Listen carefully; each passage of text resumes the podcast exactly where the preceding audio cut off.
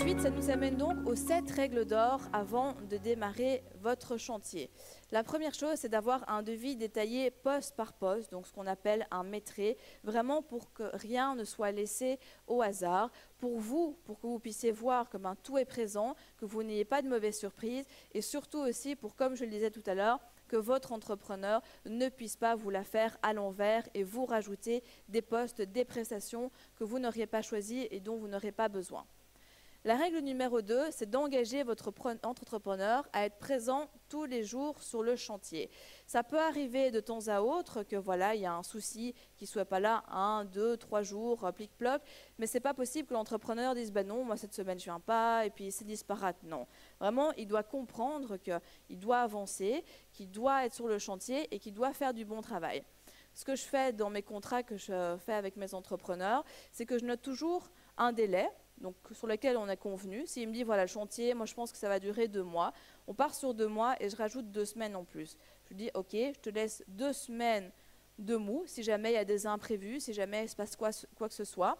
Mais à partir du moment où tu dépasses ce délai de deux semaines, tu commences à payer des pénalités. Et ces pénalités, elles sont relatives au nombre d'euros que je pourrais demander pour euh, un loyer en fait. Donc si par exemple, ben, je pourrais louer cette journée plus ou moins 25 euros par jour, ça revient dans mon loyer, bah, je dis voilà, par jour de retard où tu dépasses, tu me dois 25 euros et tout ça, j'enlève de ce que je te dois dans ton décompte final. Et je peux vous dire qu'en général, il ne dépasse pas les délais supplémentaires qui, euh, qui sont mis. Enfin, la règle numéro 3, bah, c'est un petit peu lié, c'est de suivre ces chantiers de près. Passez au moins une fois par semaine pour montrer votre présence. Si vous n'y connaissez rien, c'est pas grave. Le principal, c'est qu'il voit que vous êtes présent, que vous regardez et que vous le suivez. C'est très très important. S'il y a quelque chose qui vous semble suspect, qui n'a pas l'air d'être comme ça doit l'être ou autre, ou même que vous vous posez une question, demandez directement. Parce qu'il va voir que vous êtes impliqué et donc il va moins encore traîner sur votre chantier ou faire des choses un peu nébuleuses. Si vous avez la possibilité de passer avec un architecte ou quelqu'un dans votre entourage qui s'y connaît en travaux, ça va encore plus mettre de la pression. En général, les entrepreneurs sur chantier, quand il y a un architecte ou un autre prestataire externe, ça se passe toujours mieux parce qu'ils savent qu'il y a un double contrôle et donc bah, ils font forcément plus attention pour ne pas devoir recommencer les choses après. Si jamais, par contre, vous faites venir des prestataires indépendants à la journée, un plombier, un électricien ou autre, là, soyez vraiment présent dès que chaque prestataire passe. Parce que si la personne fait sa prestation, qu'à la fin de la journée, elle part et qu'elle a fait une faute, pour la revoir sur le chantier après, pour, euh, pour bien montrer que ça vient d'elle, la faute, ainsi de suite, c'est plus compliqué. Donc vraiment, soyez présents.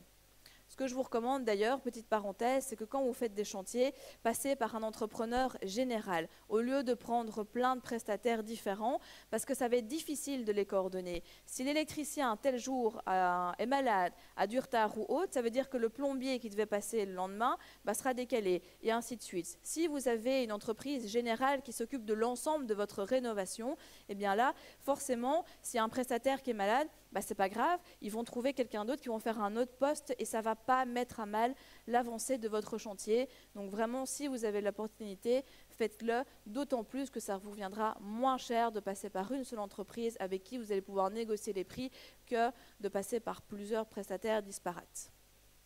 La règle numéro 4, on l'a vu, mais elle est vraiment hyper importante, c'est de bien vérifier que l'entrepreneur est en ordre au niveau de ses assurances, de l'ONSS et qu'il a surtout une situation financière saine. Ensuite, bien définir une date de début et une date de fin de chantier. Ça paraît innocent en fait, dit comme ça, mais vous serez étonné du nombre de personnes qui en fait déjà ne font pas de contrat et ne, mettent rien. Oui, euh, là ça pourrait être bien de commencer dans ces eaux-là. Non, nous on veut quelque chose de clair, de précis, de concis. Le chantier doit commencer à telle date et il doit terminer à telle date. C'est ce que je vous disais, donc d'inclure une clause de pénalité pour vos retards en prenant un petit peu de laisse, comme ça l'entrepreneur a un petit peu de marge, mais au moins comme ça c'est clair et il sait que s'il dépasse, bah ce sera tant pis pour lui. La règle numéro 6, c'est de bien vérifier le respect des normes, électricité, l'isolation phonique, la protection face à l'eau et tout ce qui s'ensuit, et vraiment d'au moindre doute demander des explications et vérifier que tout est en ordre. Et enfin, la septième et dernière règle, ben, ça parle des fonds, comme on l'a vu tantôt, c'est de débloquer les fonds tranche par tranche.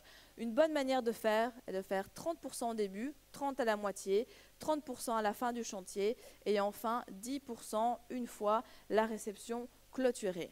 Surtout, surtout, ne donnez pas trop au début parce que comme je vous le disais, c'est votre unique moyen de pression avec l'entrepreneur. Même le contrat, même s'il a signé quelque chose, il ne faut pas non plus que ça aille dans des procédures, que ça passe par un huissier, que ça aille en justice ou autre. Donc vraiment, faites très attention à ça. Il y a toujours des personnes qui ne respectent pas cette règle et elles se font à chaque fois avoir. Et voilà, je pense que l'immobilier, c'est vraiment quelque chose de super, mais il y a quand même des risques et il faut essayer de les maîtriser au maximum.